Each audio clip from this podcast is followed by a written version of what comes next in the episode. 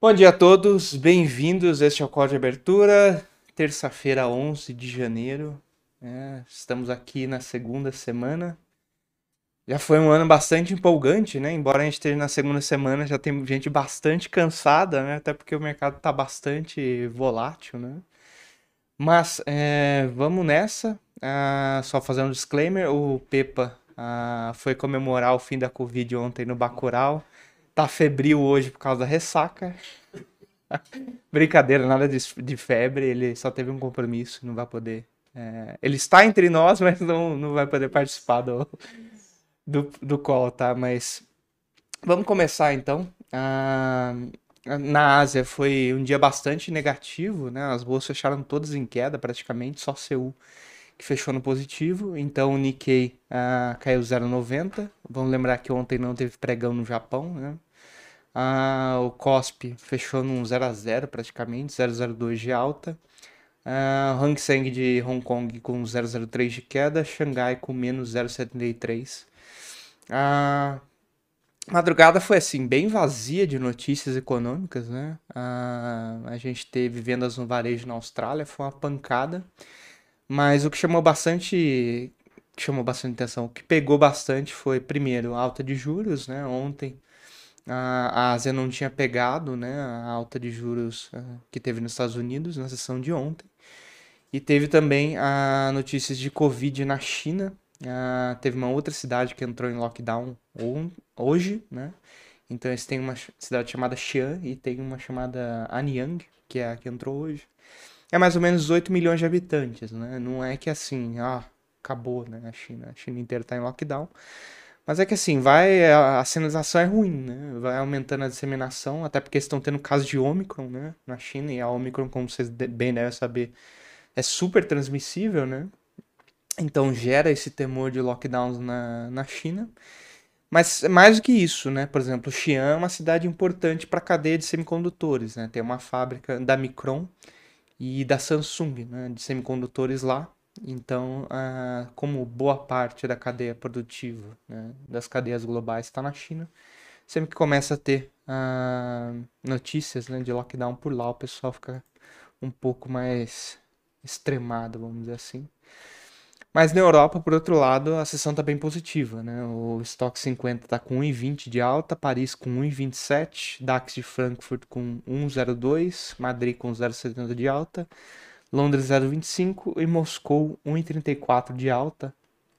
Ah, teve uns dados de madrugada, teve Vênus no varejo na Espanha, veio bem acima do esperado, né? um dado bom. Desculpa, a produção industrial na Espanha veio muito bem, mas por outro lado, as vendas no varejo da Itália deram uma decepcionada, tá? É, dados um pouco mais secundários, geralmente o pessoal se move um pouco mais quando tem dado de Alemanha e França, né? E ontem a gente teve é, dados de mercado de trabalho e confiança dos investidores da Centix foram bem, né? Então, a, o setor, é, assim, tá com carrego positivo, vamos dizer assim, né? Mas o que tá pegando na Europa, de fato, é recuperação nas ações de tecnologia. Se vocês lembrarem, ontem o S&P fechou praticamente no 0 a 0, né? Depois de ter caído quase 2% e foi basicamente recuperação de tech, né? Acho que o Nasdaq foi o exemplo mais uh, simbólico né, disso. O Nasdaq estava com quase 2% de queda e fechou com 0,20 de alta, né? E foi basicamente essa recuperação das ações de tecnologia e hoje está acontecendo na Europa, por isso que as bolsas estão no positivo. Em Nova York continua o processo, tá? Então a gente está tendo S&P com 0,30 de alta, Nasdaq com 0,40, Dow Jones 0,20 e o Russell 2000 com 0,30 de alta. Eu sei que vocês ficam super afoitos em ouvir o Pepa falando Russell 2000. e hoje é um sinal bom, né? O VIX está caindo, tá a 19,30, né? Então, sinais bons da sessão de Nova York. Hoje de agenda é de mais importante. A gente tem a, o Powell discussando no Senado meio-dia. Hoje é a, audiência de recondução dele à presidência do Fed, né? Então vai estar todo mundo de olho uh, para ver se ele vai dar algum alguma sinalização sobre o processo de retomada de estímulo, de retirada de estímulo. Né? Geralmente não acontece, né? Dado que é uma audiência de recondução, mas como ele vai falar, todo mundo fica de olho. Então, esse é o evento do dia na parte internacional. Hoje à noite a gente tem dados de inflação na China, mas isso aí é algo uh, ah, para amanhã, né? E o EWZ, uh, ah, o pré-mercado não teve negociação ainda. Uh, deixa eu só confirmar, mas até onde eu sei não, não tinha tido negócio ainda. E continua sem negócios, né? Ontem o EWZ caiu 1%. Então, com isso, a gente fecha a parte de bolsas. Nos juros, a curva está perdendo inclinação, né? Que é uh, um fenômeno um pouquinho diferente do que a gente tem visto nos últimos dias. A gente estava vendo a curva ganhando inclinação, né? O juro longo subindo mais do que o curto.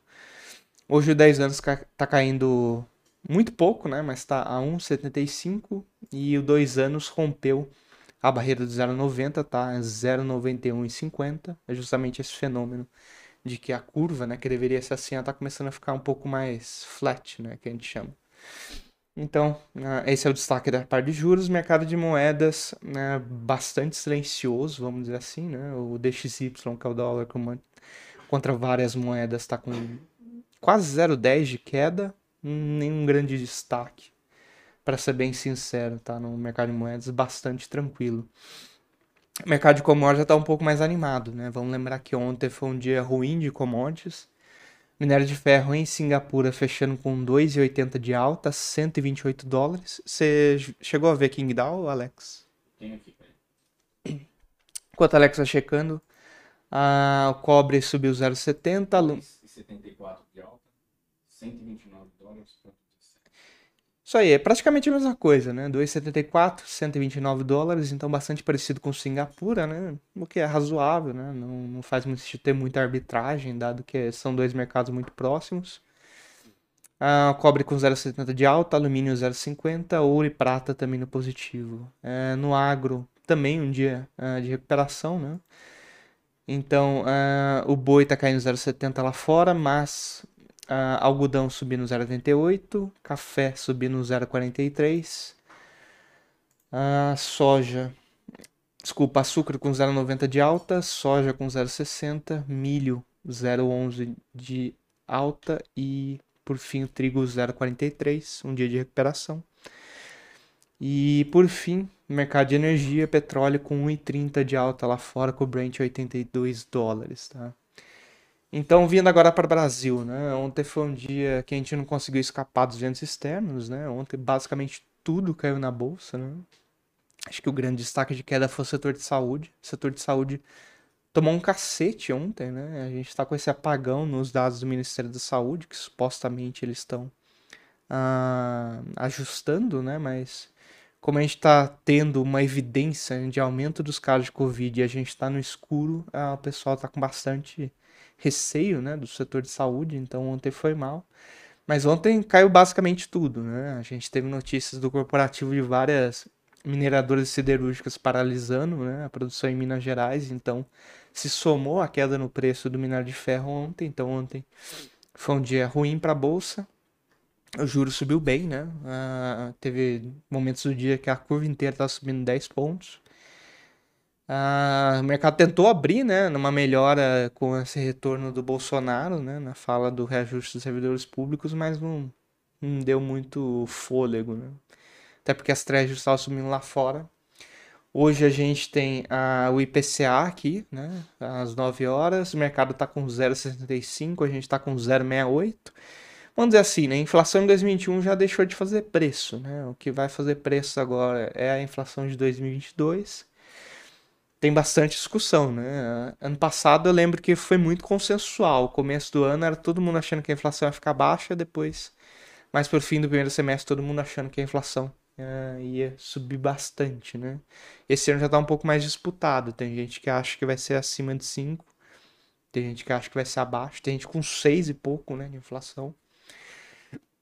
Então hoje Além do IPCA, a gente tem a leilão do Tesouro às 11, é LFT e NTNB, se eu não estou enganado, né? Então isso vai mover a curva de juros.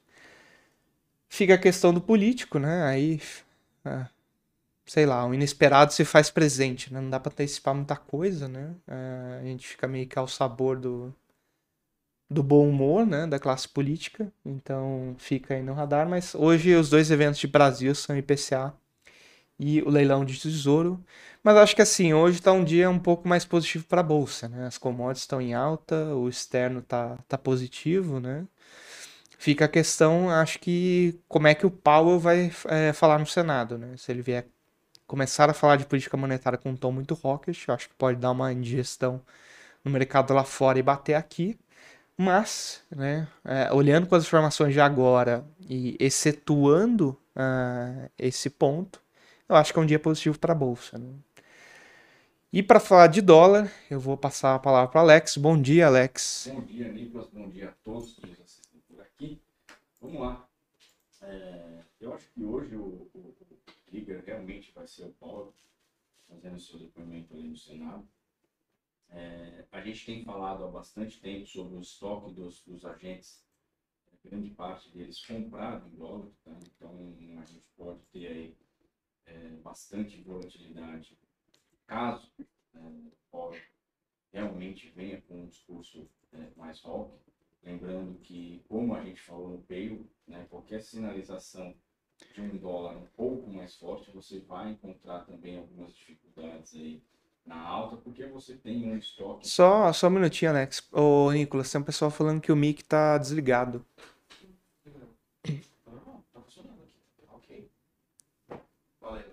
Som, som. Melhorou, pessoal? Alguém consegue confirmar se melhorou? Por enquanto, o pessoal falando que tá desligado ainda. O som. Me ouvem? Melhorou?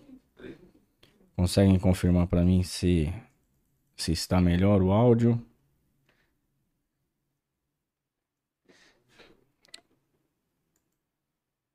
Bom, agora sim. Bora. Boa. Então vamos lá. Então vamos lá, pessoal. Assim como eu, eu alertei é, no payroll, né, a gente tem que tomar cuidado com o estoque dos participantes aí. Quando a gente Tá desligado os... ainda. tem um pessoal reclamando. Tá, tá dividido, hein? Tá. pessoal, vamos lá. Foi ou não? Então vamos lá. Ok, melhorou, bora. melhorou. Quando a gente pega aqui os estoques dos participantes, tá, pessoal? A gente tem aí é, pessoa jurídica, institucional, é, que são os fundos locais, é, gringo, a maior parte dos participantes com posições compradas é, em dólar. Né? Claro que isso, né, pessoal, é o consolidado. Quando você vai é, analisar, é, por exemplo, fundos, você vai encontrar alguns fundos aí já montando alguma posição vendida, é, até apostando no carrego, né, no, no, no que você ganha carregando uma posição vendida, os juros que você ganha carregando uma posição vendida mas a gente tem que ter uma certa. É, principalmente quem opera pares de moeda tem uma certa noção em relação a essa correlação na hora que ele começa a falar, tá? Então a gente tem um estoque de bastante players aí comprado em dólar e que pode aproveitar às vezes essa, essa alta da cotação para aliviar um pouco, né? Diferente do que alguns imaginam, aliviar não quer dizer que você vai forçar o mercado a não subir, né? O estoque do, dos participantes é comprado mas você tem ali uma redução de posição, justamente porque essas posições, é, às vezes, já é até montado olhando para a fala é, do Powell, tá? Então, voltando para a parte técnica, a gente tem aqui é, três dias mostrando aí topos menores que os anteriores, tá mostrando, o dólar tem mostrado um certo, um certo cansaço acima dos 5,700, ele tem mostrado dificuldade para ficar acima dessa, dessa, desse nível de preço, tem aí sombras né, é, na venda maiores até que, na, na, que as sombras da compra. O mercado tem trabalhado nessa região de suporte de canal de alta, que é essa região que vai desde os 5,650, 5,630 até os 5,700. É, se a gente tiver um cenário diferente do que a gente traçou agora, né? É, talvez um, um, um, cenário onde é, a gente pode até imaginar um, um, um Powell um pouco mais, é, vamos dizer assim, não tão hawk, né? É, o mercado apostar que isso seja bom para o dólar e perdendo essa região do canal é, de baixa, do canal de alta, perdendo esse suporte do canal de alta, aí a gente vai ter o dólar tentando testar essa região de 5583, que é o ponto decisivo, tá? Pelo menos para este canal. Perdendo essa região de 5,580, pessoal, de maneira alguma é, é, difícil você encontrar compra com a faca caindo, tá? Então, muito cuidado na perda dessa região de 5,580. É, eu, particularmente, acho que olhando para títulos, olhando para o cenário externo, a gente não tem um ambiente para testar alguma coisa abaixo disso. Mas num movimento de stop, tá? num movimento é, de desmontagem de posição, você pode ter sim algumas vendas aceleradas abaixo desses níveis. Tá? É, quando a gente vem para o intraday, no gráfico de 15 minutos, a gente tem aí o dólar perdendo também essa região que a gente tinha traçado é, de bandeira, né? Deixa eu só dar uma, uma limpada aqui para ficar melhor. Perdemos também aqui, ó, essa linha laranja é a VWAP diária de ontem, trabalhamos abaixo da VWAP diária.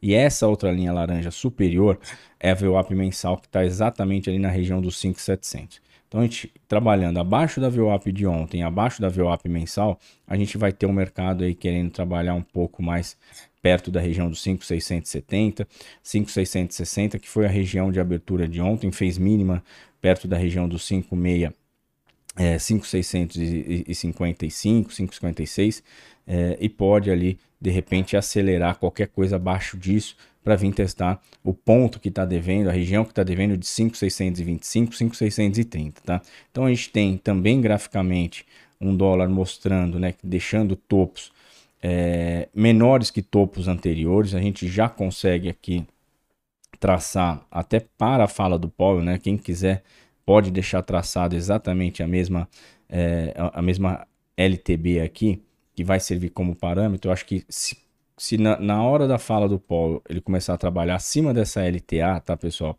A gente vai ter um mercado um pouco mais comprador. Se, você, se vocês me perguntassem, Alex, como que você se prepararia para a fala do Paul? Eu acho que eu concordo com o Nick, eu acho que ele vai ser um, um, um discurso é, um, um, pouco mais rock. Eu acho que teve quem acompanhou o discurso, o discurso do, do, da Lagarde também no BCE, ela foi também, né, Nick, um pouco mais, um pouco mais rock, mostrando uma preocupação com a inflação. É, os 10 anos tem trabalhado confortável, quando a gente pega aqui, ó, ele está confortável acima ali do 1,70, 1,75, é, coisa que a gente não estava acostumado a ver. Normalmente ele batia essa região e vinha de novo um repique para baixo. Dois anos também já trabalhando acima do, do, do 0,90, agora 0,9147. Então a gente tem um cenário externo é, que quando a gente olha para esses movimentos de, de, de política monetária, é um cenário que joga o dólar um pouco mais para cima, tá? Porém, é aquilo que eu falei, a gente tem alguns, alguns players que estão comprado, olhando para até para esse cenário externo, e se você tem um movimento acentuado é, de baixa, você tem um desmonte de posição que pode passar aquela falsa sensação de que é, a leitura é diferente, tá? Então você tem que ter a maturidade de saber interpretar se o mercado realmente está tradando um desmonte de posição comprado, né? Ou se ele está realmente é, olhando para a fala, caso o mercado comece a trabalhar um pouco mais comprador e ali corrigindo, né, e corrigindo essa queda é, das máximas de ontem, voltando a trabalhar mais comprador, rompendo essa LTB e tentando trabalhar de acordo com o cenário externo, tá? Então eu acho que o dólar tem aí uma, uma condição de trazer muita volatilidade entre a região dos 5,655 e os 5,700 Cuidado com essa região, porque o mercado pode ficar é, testando suporte, testando resistência, testando suporte nesse miolo, nesse, nesse teste e recusa que o mercado vai fazer continuamente. Você pode aí de repente estar tá deixando muito dinheiro na mesa, tá? Então tem ali a paciência de, de, de, esperar de repente tocar num suporte importante. Eu acho que o 5654 é um ponto, 5655 é um ponto de suporte é, interessante, tá? É, e aí, su superando essa LTB que a gente tem traçado aqui, eu acho que o mercado tende a trabalhar de novo um pouco mais comprador, tá bom, pessoal? Quando a gente vem para o índice, o índice também no diário está ganhando sobrevida em região de suporte, 101.500 testou ontem de novo, né, recusou, e a gente tem ali o teste recusa já de quatro dias de mínima perto ali, quatro mínimas é, aproximadamente em, em, em uma semana nessa região dos 101.600. É o ponto decisivo, tá, pessoal? É, a mesma coisa que eu falei é, anteriormente para o dólar na perda ali dos 5,580, vale para essa região dos 101.600, tá? Eu acho que qualquer coisa abaixo disso, né, qualquer trabalhada de preço abaixo disso, é muito difícil você tentar encaixar uma compra, porque o mercado pode ter aí uma, um movimento acelerado para tentar buscar essa linha é, inferior, né? essa, essa, a, a, a linha inferior do, do, do, canal de baixa que a gente tem aqui traçado tá? já há um bom tempo. É, e aí você tem um caminho livre para a região ali do 95, 93 mil. Tá? Então, muito cuidado com essa região aí de 101.500, 101 mil é, bola a bola que pode trazer muita indefinição. A gente sabe que nessa, nessa região também tem entrado um pouco de compra, principalmente do investidor estrangeiro, mas perdendo essa, essa região pode adicionar é, novos movimentos rápidos, tá? Então, quando a gente vem para os contratos em abertos do índice, a gente tem aqui, é, assim como o dólar, né? Deixa eu também pontuar isso no dólar, uma variação pouco discreta, tá, pessoal? E, e o que, que traduz isso, né? Isso significa que você tem um mercado atualmente muito mais de giro nessas primeiras duas semanas do ano do que efetivamente é, montagem de posição estrutural, que é aquelas, posição, aquelas posições mais de longo prazo. Tá? E a mesma coisa também acontece no índice futuro. A gente tem no consolidado é, nets, né, a, a, o resultado final da, dos players, né, uma variação também nada muito relevante. Tá? A gente tem o não residente vendeu 2 mil contratos de índice ontem, pessoa física comprou 1.300 e bancos vender, compraram 919 contratos, tá? Isso no consolidado. Então, um mercado de muito pouco é, montagem de posição e um mercado muito mais de giro, tá, pessoal? Isso para quem está aí no day trade. É, quem já é mais experiente é um mercado, né, que pode parecer um mercado é, bom, né? Mas para quem é iniciante, essa volatilidade é muito perigoso, tá, pessoal? Então tenham a sabedoria de tentar encaixar um trade naquele movimento é, mais visível, né? movimento mais claro, do que ficar fazendo muitas operações, que isso acaba, de, de repente, é, fazendo com que você não tenha uma leitura, não tenha uma clareza no seu operacional, e é isso que mata é, muitos traders no meio do caminho, tá? O, fa o, o, o famoso overtrading, tá, pessoal? Então, tenham aí a, a, sabedoria de passar mais tempo analisando do que efetivamente clicando aleatoriamente, tá? Então, o índice a gente tem aí, ó, uma lateralização é, nessa região que eu falei, né, de 101.500 até o 100, 103, 100 e, deixa eu pegar aqui, ó, 103.000, 103.500, tá? Tá aqui, ó, uma lateralização que ganhando para cima, né, superando essa região de 103,500, a gente vai de novo naquela região de 104,500, 105 mil, tá? Então, é, a gente tem um mercado muito na defensiva, muito na espera, né, até por conta do IPCA que vai sair agora às 9 horas, POL. Então, a gente tem bastante coisa aí para traduzir um mercado muito mais de espera do que efetivamente direcional, tá bom, pessoal? É isso aí, Nick. Agora vamos, pro, vamos aguardar o, o, o IPCA o, só pontuar também o, o, a pré-abertura aqui. Índice, né? Já no leilão, pré-abertura é, 103 mil, baixa de 0,30, né? E o dólar na, no leilão de abertura 5667, baixa de 0,40. Então, os dois ativos, por enquanto, no leilão de abertura, com uma perspectiva de baixa, né? Mas ainda falta alguns minutinhos. E aí a gente vai acompanhar os dois na abertura. Bom, deixa eu pegar uma perguntinha aqui então. Vamos ah, lá. Enquanto não, não, corre a abertura e a Bruninha também não, não aparece aí. Ah, o Igor Wakabayashi. Alguém me explica o que é discurso rock? Eu não entendo muito bem. Qual seria o oposto de discurso rock? Bom, é, os Estados Unidos eles adoram fazer analogias com animais, né? Por exemplo, bull, bearish, né? Ah, em termos de política monetária também tem essa, vamos dizer assim, essa comparação entre doves e hawks, né? E esse é um meio que um discurso que veio da literatura de relações internacionais, né? Se você pegar nos Estados Unidos, quem é muito favorável a resolver problemas de relações externas com guerra é chamado de hawk, né? Tanto que se você pegar ah, os símbolos né, do exército americano sempre tem uma águia, né, meio atrelada né, algumas forças militares dos Estados Unidos. Enquanto que o pessoal da paz, vamos dizer assim, são os doves, né? Que é justamente a pomba é o símbolo da paz, né? E se você pegar, né, a... quando começou, né, essa comparação de hawks e doves na política monetária, era uma época em que geralmente os republicanos eram muito hawks e os republicanos tinham uma postura é, hawkish em termos de relações internacionais e os democratas eram mais doves, né? E tinham um discurso um pouco mais favorável, né? À condução de política monetária. Então, acabou pegando, né? Mas qual que é o ponto? Hawke é basicamente ser, é, vamos dizer assim, incisivo, né? No combate à, à inflação, é ser agressivo, né? É dizer coisas como, tipo, vou subir o juro até fazer a inflação convergir para a meta. Qual que é o oposto? É um discurso dove em que um exemplo, né? a inflação é temporária, então não precisa subir juros. Né? Mas assim, como identificar quando é rock, quando é dove? É muito mais arte, né? Não tem muita ciência aqui. Já vi alguns trabalhos assim que utilizam algumas é... alguns algoritmos, né? De que a gente chama de processamento natural de linguagem, se não estou enganado, que é a tradução, que são algoritmos de machine learning para você tentar extrair, né? É, resumos de falas. Então, em tese, assim, dá para você fazer alguma coisa quantitativa, né? Tentar tirar uma mensagem, se a mensagem dove ou rock, mas é muito interpretativo, né? Por isso que analista econômico gasta tempo lendo ata de Banco Central, lendo minuta, etc.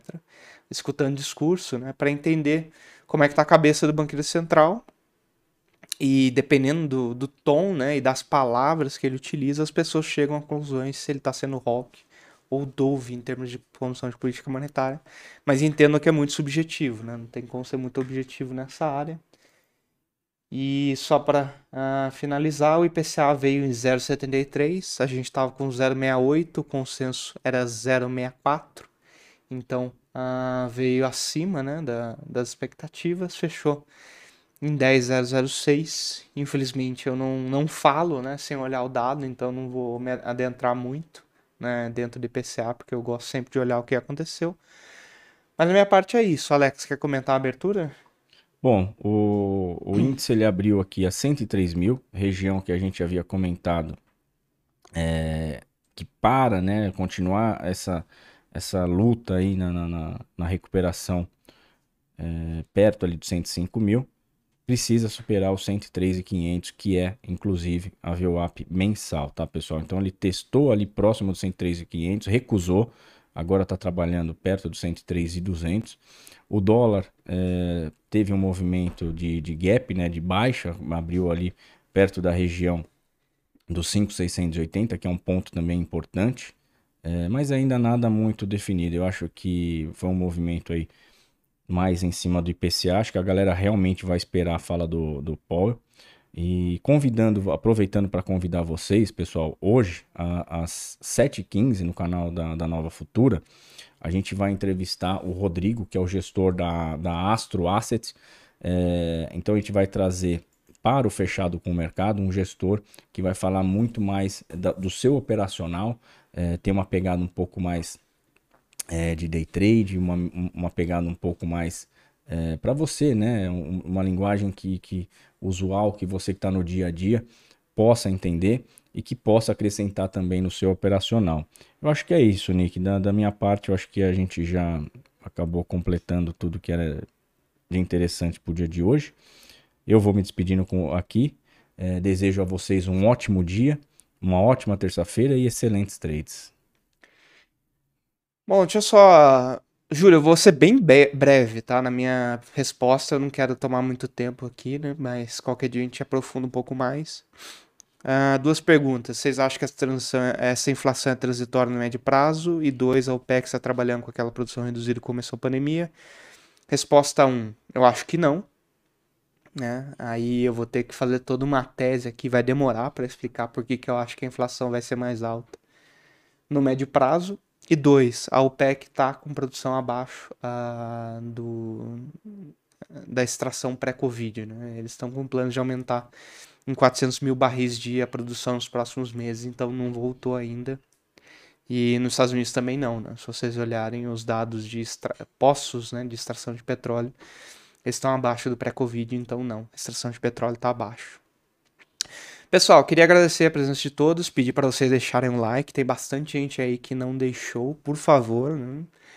E me despedir de vocês, já uma ótima terça, ótimos três para vocês e até amanhã. Olá, pessoal, muito bom dia. Retomando aqui nosso call de abertura, então, hoje, 11 de janeiro, terça-feira, estou aqui, eu, Bruna Sene. Hoje não teremos o senhor Matheus Giaconelli, que está de férias, né? O Matheus que gosta de curtir ali um, um bacurau estrangeiro, né? Então, é, de férias aí mais uma vez. e não estará conosco aí pelos próximos 14 dias, né? Já que tirou 15 dias de férias, ontem não estava aqui, então contagem regressiva aí para a volta do Matheus. Bom, pessoal, podem deixar suas perguntas aí no chat. É, confirme para mim, por favor, se está tudo certo. Muito bom dia. E vamos ver então agora um pouco do cenário corporativo, né? O, o Nicolas, o Alex já trouxeram um pouquinho do cenário. É, então a gente vai para o cenário corporativo. Eu só não ingressei no Skype aqui para compartilhar a minha tela. Deixa. Tá, estou. É, então vou compartilhar minha tela aqui com vocês para a gente poder mutar aqui, prontinho. Para a gente poder então trazer um pouco aqui do noticiário corporativo. Compartilhou? Ainda não? Vamos ver. Foi. Belezinha. Bom, deixa eu ampliar aqui então. É, aumentar um pouquinho essa letra também. E vamos lá. Mercados acionários globais então retomam hoje o apetite por risco. Bolsas europeias e índices futuros em Nova York em alta. À espera pelo presidente do Fed, que deve repetir em uma sabatina no Senado o discurso divulgado ontem. Por aqui, os investidores aguardam a divulgação do IPCA às 9 horas. Enquanto isso, agora, ou seja, já saiu o IPCA. É, acho que o Nicolas e o Alex já devem ter comentado aqui. Eles ainda estavam ao vivo com vocês às 9 horas. Enquanto isso, no âmbito corporativo, as atenções se voltam à CSN, que acionou o protocolo de emergência nível 2 no plano de ação de emergência de barragens de mineração na mina de Fernandinho, em Minas Gerais, tá? Então, as chuvas em Minas Gerais têm disparado alguns sinais de alerta, né, para algumas é, barragens de mineração. Nós vimos ontem aqui que a Uzi Minas, na sua subsidiária lá de é, mineradora, também é, acionou um protocolo 1 de emergência, né? Teve paralisação em alguns lugares, tanto da Uzi Minas como da Vale, e agora também a CSN acionando esse prot protocolo também, uma barragem é, em Minas Gerais, tá? Então vamos, vamos ficar de olho, né? Claro que é, esse é o tipo de, de, dado que os investidores acabam olhando com um pouco mais de, de cautela, né? Ou seja, eles vão ter um pouco mais de cautela para tomar risco nas empresas desse setor, mas vale acompanhar de perto ainda, porque é um setor que está em um momento de recuperação, né? A gente vê Vale, CSN, Uzi Minas, é, realmente em um momento interessante de recuperação. Então a gente vai, vai acompanhar. A própria CSN Mineração, né, também teve um, movimento bem forte de recuperação recentemente. Então a gente vai acompanhar esse movimento aqui, tá? É, o minério de ferro fechou em alta também, né? O que seria também um fator positivo para essas companhias. Na bolsa de Dailan, a alta foi de 2,77. Petróleo também avançando, que pode ser positivo para as petroleiras. Bom, vamos falar especificamente aqui do, do, das companhias. E conforme eu for vendo aqui o noticiário, eu trago também um pouco do movimento gráfico aí para esses papéis, tá? Começando com a Petro, então. O concurso que a Petrobras irá realizar em 20 de fevereiro recebeu a inscrição de 212 mil candidatos para 757 vagas disponíveis, o que representa 566 candidatos por vaga, em média, De acordo com a operação do broadcast, inscrições foram encerradas no último dia 5. Então, Petrobras abriu concurso, melhor, já abriu já fechou o concurso, né? Teve é, realmente um, um grande número de inscritos. E aí, sobre a CSN, né, ela acionou o protocolo de emergência em nível 2 do plano de ação de emergência de barragens da, de, da mineração para a barragem B2 em Rio Acima, na mina de Fernandinho, de titularidade da Minérios Nacional, sua controlada. Então, é, vamos ver como que é esse protocolo de emergência aqui. É, em adição ao comunicado ao mercado sobre a paralisação temporária das operações de mineração, devido às intensas chuvas registradas na região sudeste, a CSN acrescentou é, ontem à noite, né, que acionou o protocolo de emergência nível 2 do plano de, plano de ação de emergência.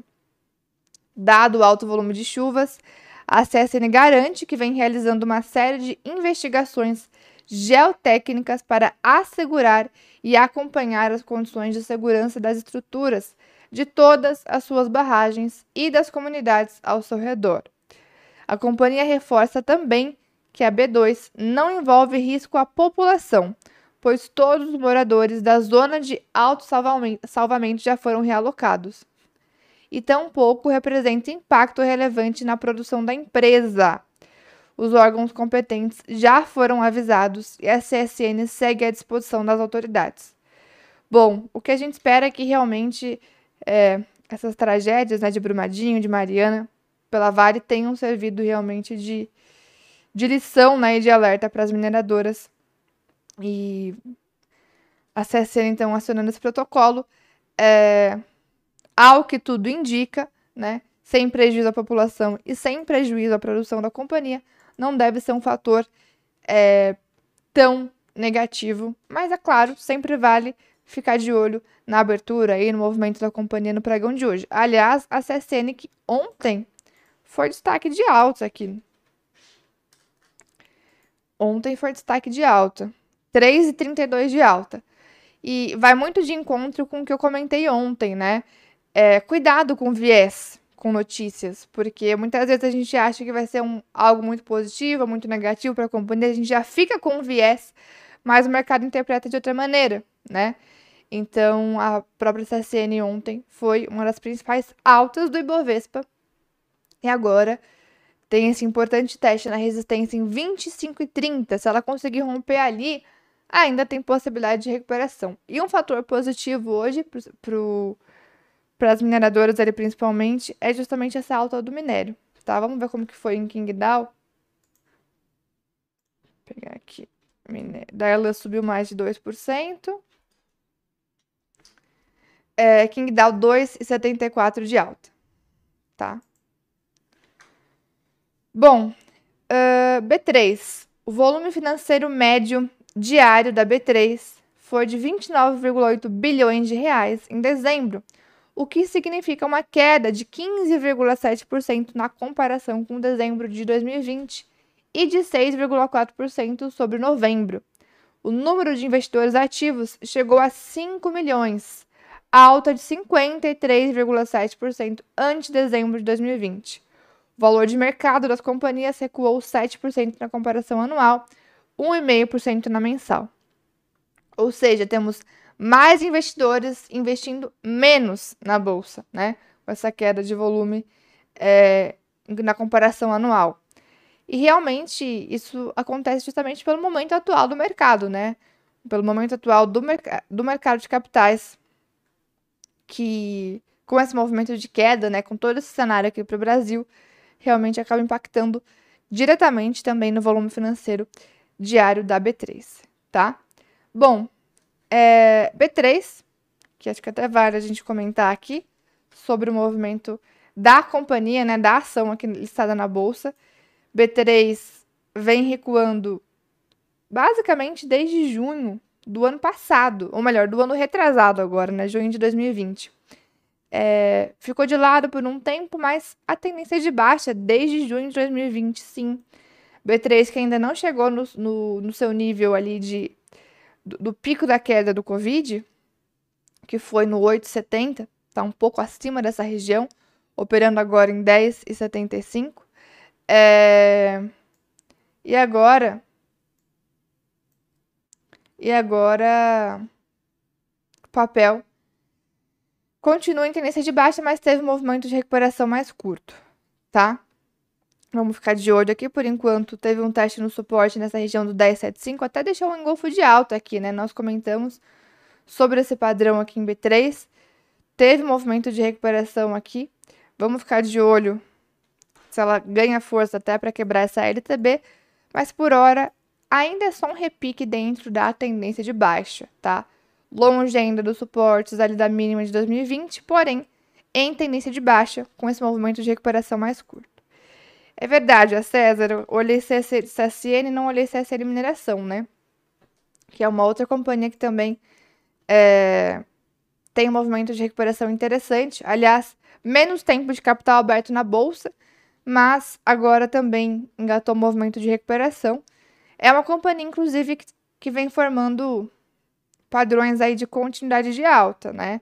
Tem agora uma nova bandeira se formando e vale a pena a gente acompanhar essa bandeirinha de alta aqui para CSN Mineração, tá? Se o mercado ainda vai ficar um pouco receoso com, esse, com esses dados aí das, das, das paralisações, é, dos protocolos de emergência, das barragens, vamos ficar de olho se o mercado realmente vai ainda ter alguma cautela com relação a isso, ou se a bandeira vai ser rompida ainda para a companhia continuar na sua trajetória de recuperação, tá? Aliás, 780 seria um próximo alvo agora para a CSN Mineração. Bom, voltando lá para o noticiário. Eco Rodovias informou o volume de tráfego nas rodovias administradas por ela, que caiu 1,9% em dezembro ante o mesmo mês de 2020, para 33.701 veículos. No acumulado de 2021, o volume de tráfego somou 411.246, alta de 16,8% sobre 2020. Bom, que é até um dado curioso, né? Visto que agora em 2021 a, a, a flexibilidade, né, para para a flexibilidade econômica estava bastante superior a, a 2020, né, onde inclusive é, até as pra... muitas praias ficaram fechadas em 2020, na, na, na virada, né, para evitar aglomerações. Então, realmente é um dado curioso essa queda, né, no, nas rodovias administradas pela Eco Rodovias, agora em 2021. Bom, Bradesco. É, aliás, antes de olhar Bradesco, deixa eu só dar uma espiadinha no gráfico de Eco Rodovias. Vou pegar aqui como está o movimento dela no curto prazo ação que realmente vem sofrendo bastante, né? Teve uma pequena recuperação pós-pandemia, mas já voltou a cair forte, inclusive perdeu a mínima de 2020 CSN Mineração. Ela perdeu R$ 8,00, que era um suporte importante.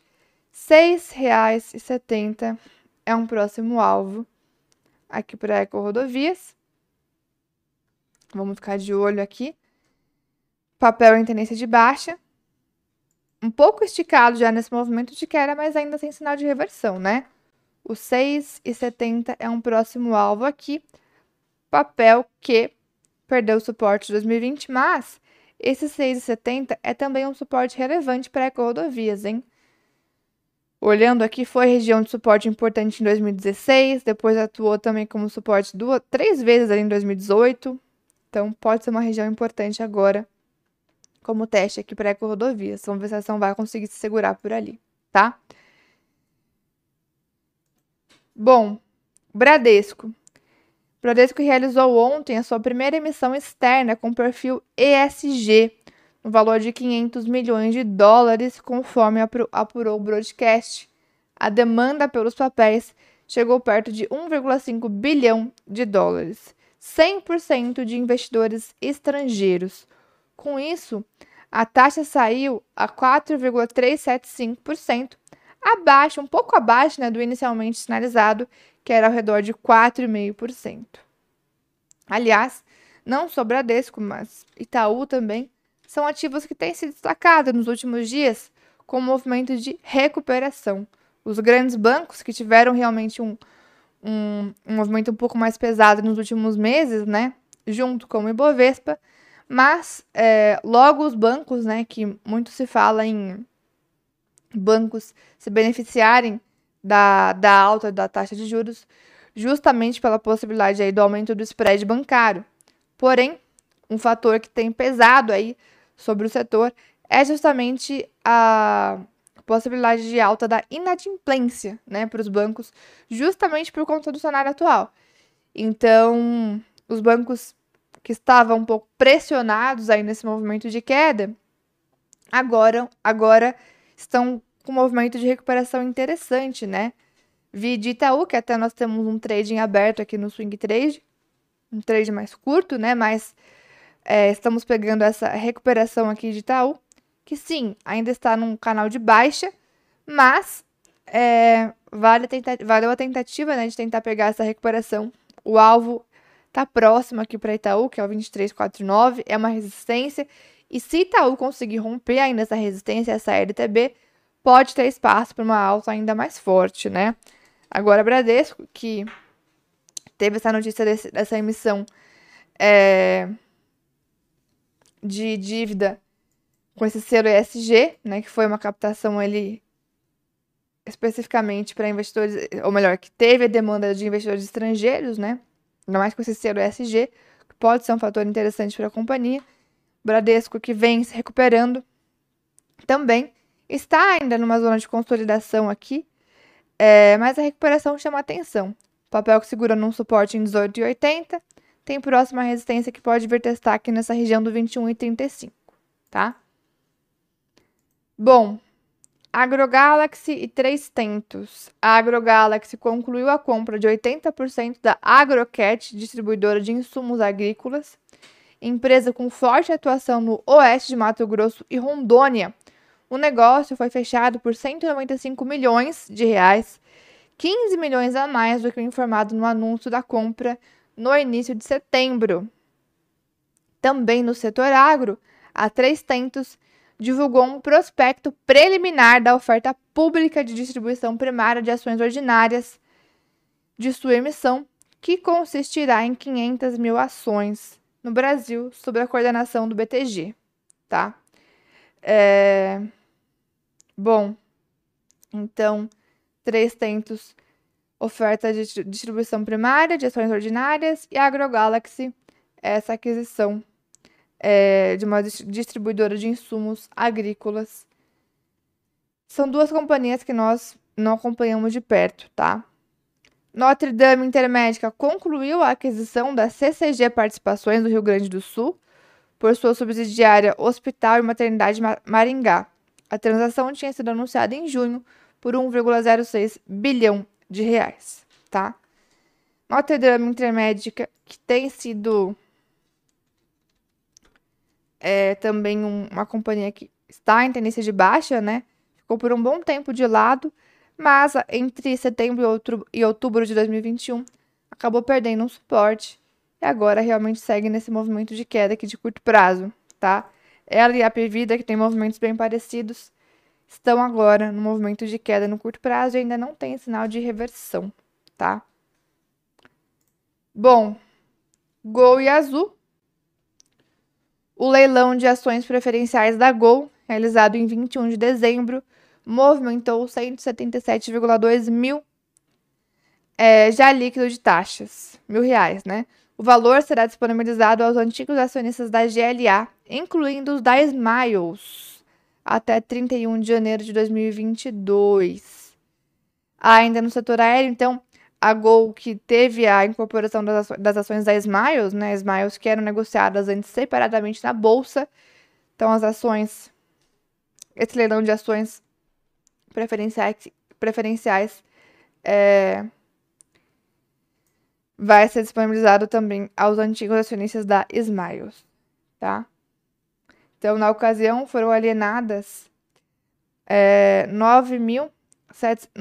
9.744 ações referentes às frações de ações remanescentes em decorrência da incorporação das ações de emissão da Gol é, linhas aéreas pela companhia, nos termos do protocolo e justificação celebrado no âmbito de incorporação das ações da Smiles pela GLA, seguida de incorporação das ações de emissão da GLA pela companhia, foi, é, conforme a AGE realizada em 24 de março. Então, até, deixa eu ver se tem aqui a data que parou de negociar Smiles.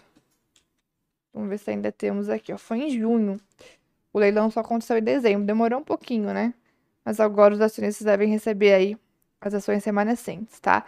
Quando a gente tem essa incorporação de ações, é, nós vimos isso também com é, recentemente com Bradespar, Bradespar não, com é, foi Bradespar mesmo e Bradespar não, desculpa, Banco Pan. Foi Banco Pan, aquela companhia que é do submarino. É... Submarino não, eu tô esquecendo do nome aqui, mas enfim. É... Buscapé, na verdade. Eu até esqueci o nome da companhia. A gente não costuma acompanhar tanto aqui. Mas enfim, quando tem essa, essa incorporação de ações de uma companhia por outra, quando tem essas fusões, é, geralmente as empresas divulgam né, uma proporção ali de ações que vão ser convertidas, mas aquelas fra aquela fração de ações que acaba sobrando é, são, são feitos para essas ações que acabam sendo remanescentes, que acabam, que acabam sobrando, são feitos esses leilões para poder distribuir os valores aos acionistas. Aliás, lembrei, a Mosaico. É, Mosaico com, com Banco Pan, que teve também recentemente, inclusive está ainda em processo, né? Mas essas ações remanescentes, né, que acabam não acaba não batendo o número exato, exato desse fracionamento que as companhias fazem, esse número de ações remanescentes é leiloado e o valor é, é distribuído aos acionistas. Então, no caso da Smiles, até demorou alguns meses, mas o leilão aconteceu agora em dezembro. Então, os valores vão para os acionistas da, da Smiles que ficaram com esses valores remanescentes é, em aberto, tá bom? Não lembrava mais de Smiles, o Malcolm colocou. Pois é, Smiles parou de negociar em junho, né? Foi em junho. Bom, então é isso sobre Gol. E ainda no setor aéreo, o tráfego doméstico de passageiros da Azul aumentou 20,9% em dezembro de 2021 em relação a dezembro de 2019. A capacidade doméstica registrou igual aumento de 20,9% números que resultam em uma taxa de ocupação de 82,3%, segundo resultados preliminares divulgados pela companhia. Então, assim, esse é um fator que pode ser positivo para Azul, né? Porque esse aumento de tráfego não é nem em relação a 2020, quando nós tínhamos um cenário de pandemia, mas sim em relação ao cenário pré-pandemia, né? 2019, quando nós tínhamos um outro momento econômico ainda então, essa alta em relação a 2019 pode ser um fator positivo aqui para Azul. Né? É claro que agora o noticiário mais recente também é de cancelamento de voos, né? Agora, principalmente nesse finalzinho de, de, de ano, essa virada de ano, por conta do aumento do número de casos de Covid, né? É, o que acabou até afetando, afastando muitos funcionários das companhias aéreas e acarretando nesse, nesse cancelamento de voos. Isso é um fator que o mercado vem acompanhando também, mas em dezembro como um todo, essa questão do aumento do tráfego doméstico de passageiros da Azul em relação a 2019 é um fator positivo, né? Agora, sempre cautela na, na movimentação de curto prazo, curto prazo das companhias que têm alguma notícia mais uma vez, é um fator que pode ser positivo, mas a gente tem que acompanhar de fato o movimento do gráfico, o movimento das ações, tomando algum cuidado com o viés, porque a gente não sabe de fato o que, o mercado está olhando nesse momento, tá? Os grandes investidores que movimentam de fato os preços aí das companhias. Bom, Eternit. A Eternit, em recuperação judicial, adquiriu a Confibra, fabricante de telhas de fibrocimento por 110 milhões de reais. Os vendedores terão direito ao recebimento de earnout de 10 milhões de reais, corrigidos pelo IPCA. a depender do atingimento de metas financeiras no exercício de 2022, tá? Bom, Eternit, vamos ficar de olho. Uma ação que está em recuperação judicial, tem sido, tem feito movimentos aí de bastante volatilidade, né? Inclusive, é uma ação que estava tentando uma recuperação forte, devolveu forte boa parte da alta também, então tá bem volátil. Cuidado até com esse movimento aqui de Eternit, com essa volatilidade, tá? É, e assim, é claro, mais uma vez, a gente tem que tomar cuidado com o viés, mas geralmente quando uma empresa adquire outra, o impacto nas ações no curto prazo é de queda para a ação que está tá comprando. E se a comprada está negociada na bolsa, a movimentação seria contrária, né? De, de alta para quem está sendo comprada. Isso acontece muitas vezes, é, mas vamos ficar de olho porque é uma aquisição para a Eternit já é uma companhia bastante volátil. Vale acompanhar agora essa resistência intermediária no 16,90 e o suporte que está na região dos 15 reais aqui para Ether 3, tá? Bom, é... seguimos aqui com a última notícia aqui de shoppings e varejo. O setor de shoppings também deve ser monitorado em meio a discussões sobre a possibilidade de redução de horários devido à nova onda de infecções pela variante Omicron e pela influenza. De novo essa discussão, né? Ontem, a Alshop, que é a Associação Brasileira de Lojistas de Shopping, se posicionou contra essa medida, sugerindo a contratação temporária de substitutos em caso de afastamento de funcionários por questões médicas. A Associação Brasileira de Supermercados, a Abras, também afirmou em nota que o setor conta, em âmbito nacional, com cerca de 3 milhões de colaboradores diretos e indiretos, sem riscos de faltar mão de obra nas lojas diante das novas infecções por coronavírus. Então, vamos ficar de olho nessa questão, dessa discussão, né? De possibilidade de redução de horário dos shoppings, que afeta mais uma vez ali a, a, tanto o setor de shopping como o próprio setor de varejo, né? Que tam, principalmente aquelas companhias que têm forte atuação em shoppings, tá? Bom, então em relação ao noticiário, pessoal, corporativo para hoje é basicamente isso. Vale lembrar que esse setor de shopping, setor de varejo, é um setor que tem realmente sido bastante afetado, né, pelo movimento atual aqui. É... Peraí que tá com uma faixa branca aqui no meu prof, no meu broadcast. Mas esse é um setor que de fato tem sido bastante afetado nos últimos meses aí por todo esse cenário, né, econômico aqui no Brasil e que vale mais uma vez a gente ficar de olho. Aliás, o, o índice de consumo que quando a gente olha aqui. Nossa, não sei porque fica com essas faixas brancas aqui no, no broadcast. Olha que doido. Bom, é, quando a gente olha aqui para o setor de consumo, o índice de consumo, ó, o que, que a gente tem aqui? É, peraí que eu abri isso aqui. Tá certo. Ó, índice de consumo. Tem até a 3 Tento, que a gente acabou de comentar, né? Que não é uma ação que a gente acompanha muito. Está aqui no índice de consumo, uma participação pequenininha, 0,19%. Aliar, aqui tem ó, alpargatas, americanas. Vai ter, então, ó, é, comércio, né? Tem americanas, tem arezo, tem aqui de comércio, é...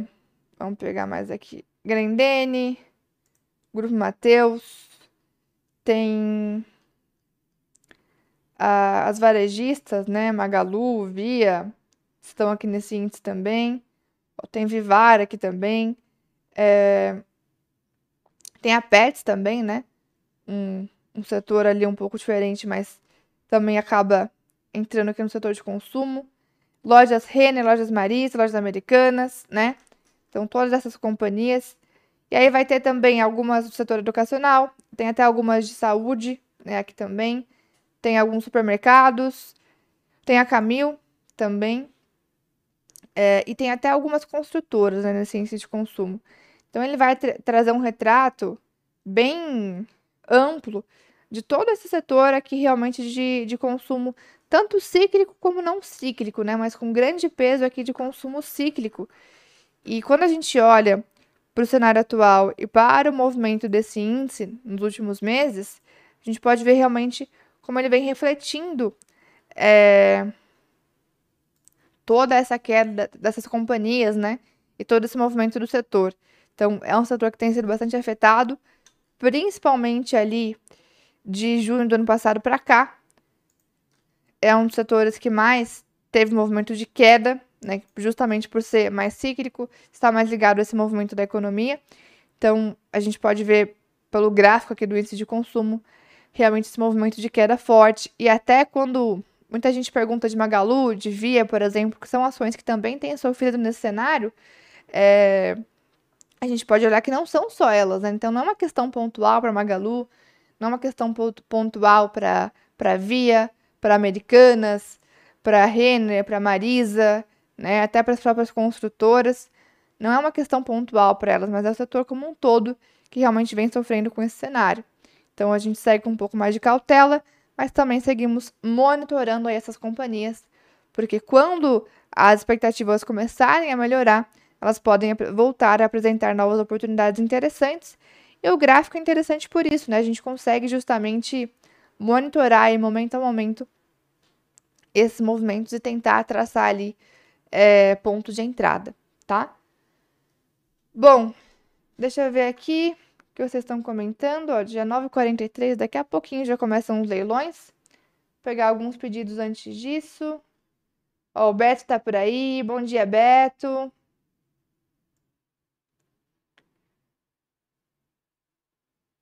Uh, nem lembrava mais de Smiles. A Loísa também deu bom dia. Deixa eu pegar aqui. A primeira as duas primeiras que vocês pediram, eu falei um pouquinho de CCN. Vamos dar uma olhada então em BTG. Pedido ali do Amsterdã. BFAC 11. BTG Bom, BTG também é um banco que também tem, tem forte ligação com esse momento atual do mercado de capitais, né? É um banco de investimento, um banco que também tem expandido aí a sua carteira de clientes no varejo é, e nesse mundo digital, mas também acaba sendo afetada pelo cenário atual. É, está ainda em tendência de baixa BTG, né? Perdeu o suporte em 19,30, tem um próximo possível suporte em 17,20 e, inicialmente, o que a gente tem é um grande canal de baixa para BTG. Longo canal de baixa, LTB e paralela sendo respeitadas aqui. Um papel que, por hora, segue realmente nesse movimento de queda e ainda não apresentou sinal de reversão. Tem sim alguns dias de, de alta aqui, de repique, mas a tendência principal ainda é de baixa aqui para BTG, tá? Canalzinho de baixa ele vem respeitando aqui. Bom, é, Cine 13, uma ação que tem dado o que falar, né? Ela divulgou o pagamento de dividendos bem expressivos, é, mas é uma companhia que, assim, não tem muita liquidez, né? Vou até pegar aqui, ó. Cine 3. Cirela Commercial Properties. Vamos pegar o RI dela aqui.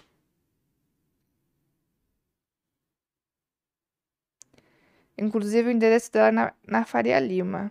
Vamos pegar aqui. Relação com investidores. Ó.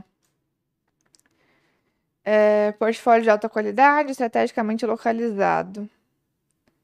Gestão ativa de imóveis e locatários prêmio. Vamos ver aqui, ó, histórico e perfil corporativo.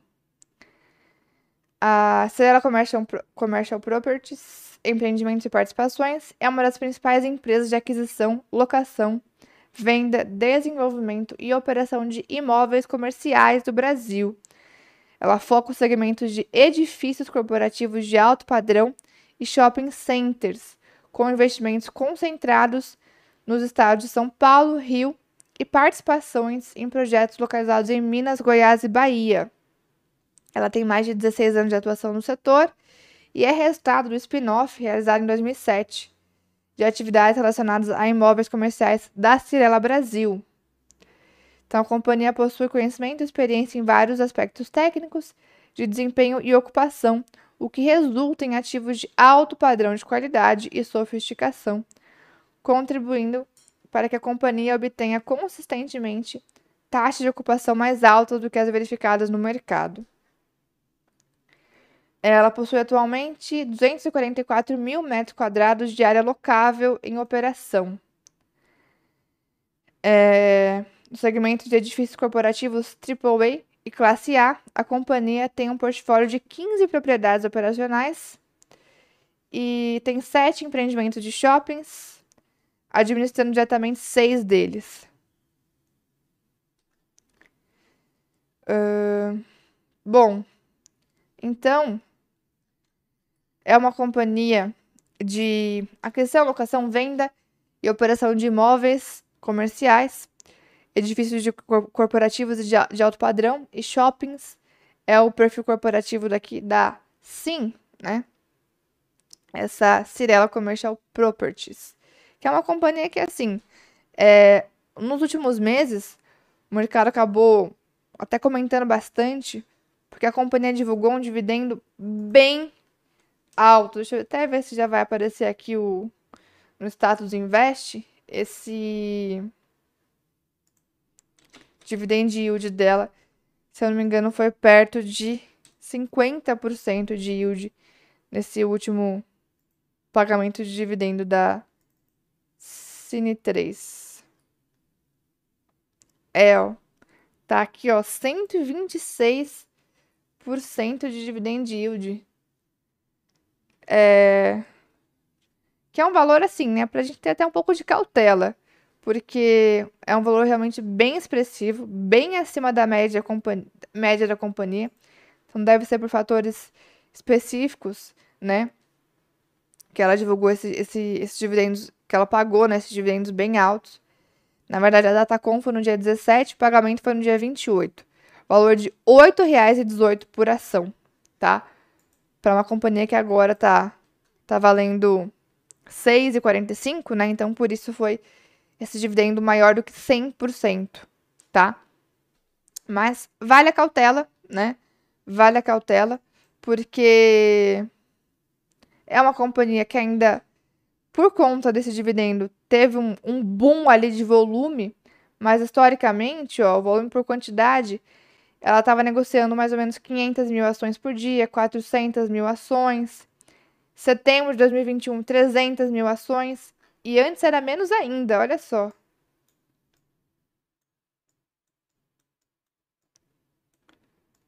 Foi aumentando gradativamente o volume. Ali em julho de 2021, estava perto de 200 mil ações negociadas por dia.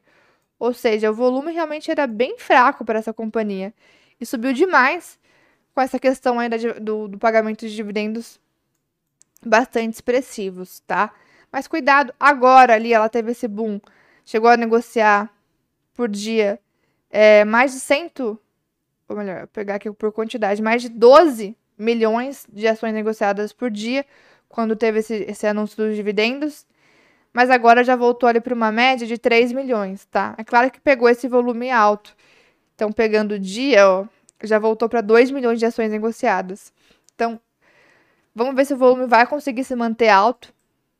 Se a gente vai conseguir manter essa, essa liquidez mais forte aqui para a companhia.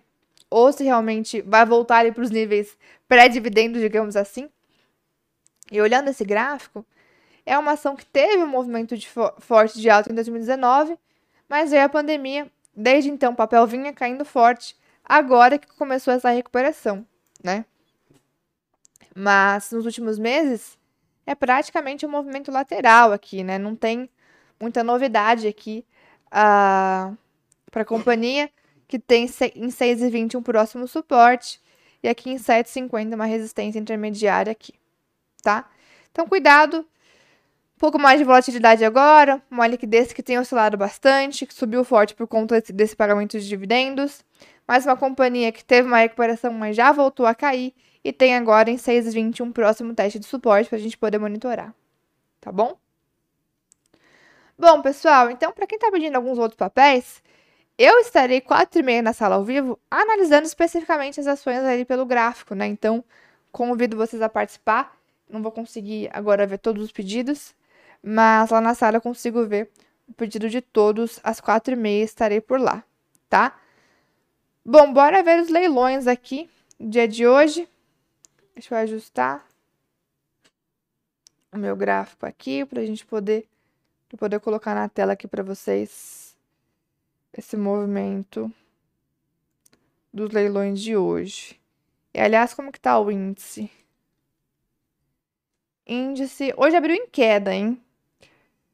É 0,47 de queda agora o índice, que ainda tá com cara de bandeira de baixo, o índice futuro. Se perdeu 101.500, aqui o futuro pode realmente confirmar essa bandeira de baixa, tá? Leilões. Destaque para TOTUS. Um leilão, é, 20 de alta no leilão, será que é isso mesmo? Vamos acompanhar. Deixa eu ver se tem notícia ou se é o leilão que está muito distorcido e ela ainda vai se ajustar. É... Saiu ontem foi que ela informa que a, sua, a subsidiária dela, a Dimensa, em que tem a B3 como sócia, pretende comprar a startup InnovaMind. O preço pela totalidade do capital da startup de inteligência artificial é de 23,5 milhões, mais pagamento complementar variável. É, com essa aquisição, a Dimensa amplia sua oferta de produtos e serviços para seus clientes e dá mais um passo estratégico para fortalecer a sua posição de liderança no segmento de tecnologias B2B para o setor financeiro e de fintechs. Bom, foi o que saiu ontem ali. É... Vamos ver se realmente ela vai abrir com todo esse ímpeto aqui a TOTS hoje, né? 21% de alta por enquanto no leilão. Destaque também para a Eletrobras, Elet 6 subindo quase 5. BRF 2,85 e Dux 2,33. Olha os Minas aqui, então apesar desses riscos das barragens ela ainda segue positiva no leilão, 2,21 de alta. Ser com 2%. BTG com 1,5%. São alguns dos destaques aqui. Em queda, BID, mais uma vez, 4 de queda. Rumo 13,19, Locamérica, Melius, Sinqia, ou as empresas de tech aqui, sofrendo um pouco com esse movimento de alta de juros. É... Banco Pan, JHSF, localiza caindo perto de 2%. No leilão, até que a gente tem um leilão bastante equilibrado aqui, né? Vamos ver de fato como que vai vir a abertura.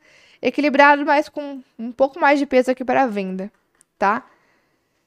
Da carteira recomendada, como a gente costuma passar aqui pelos leilões das ações da carteira recomendada, deixa eu abrir aqui para não esquecer de nenhuma. Carteira recomendada mensal, né? Vamos ver como estão as ações da carteira no leilão. Bradesco subindo 0,5%. Gerdau 004 de queda, um 0 a 0. E VVB11 005 de alto, também um 0 a 0. JBS caindo 0,67. Magalu subindo 1%. Prio subindo 0,30. Rumo caindo 0,89. Aliás, Rumo tá num suporte em 15,50 e vamos ver se vai segurar.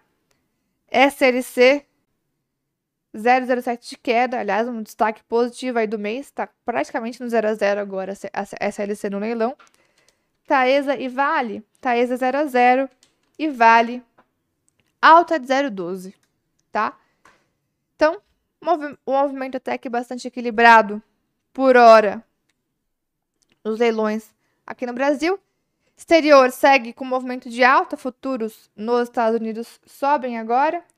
0,18 Dow Jones, 0,31 S&P, 0,45 Nasdaq. Europa também positiva. Então lá fora o viés é positivo. Na abertura aqui, para o Brasil ainda um viés um pouco mais misto, tá? Então vamos acompanhar de perto aqui esse movimento. Para quem não conseguir ver aí o pedido, convido a acompanhar a sala ao vivo às 4h30. Por lá eu consigo fazer uma análise é, específica aí do gráfico das companhias, consigo ver todos os pedidos, tá bom? Aqui no nosso canal do YouTube mesmo, às 4h30. A sala que já tá rolando agora com o Day Trade, com o Rosa, o Nick e o Alan, tá bom? Pessoal, um ótimo pregão para todos, uma ótima terça-feira. Obrigada aí pela participação de vocês. Não esqueçam do like aqui no vídeo, nos ajuda aí com, os, com o algoritmo aqui do YouTube. Então não, não se esqueçam do like e até mais tarde, pessoal. Um ótimo pregão.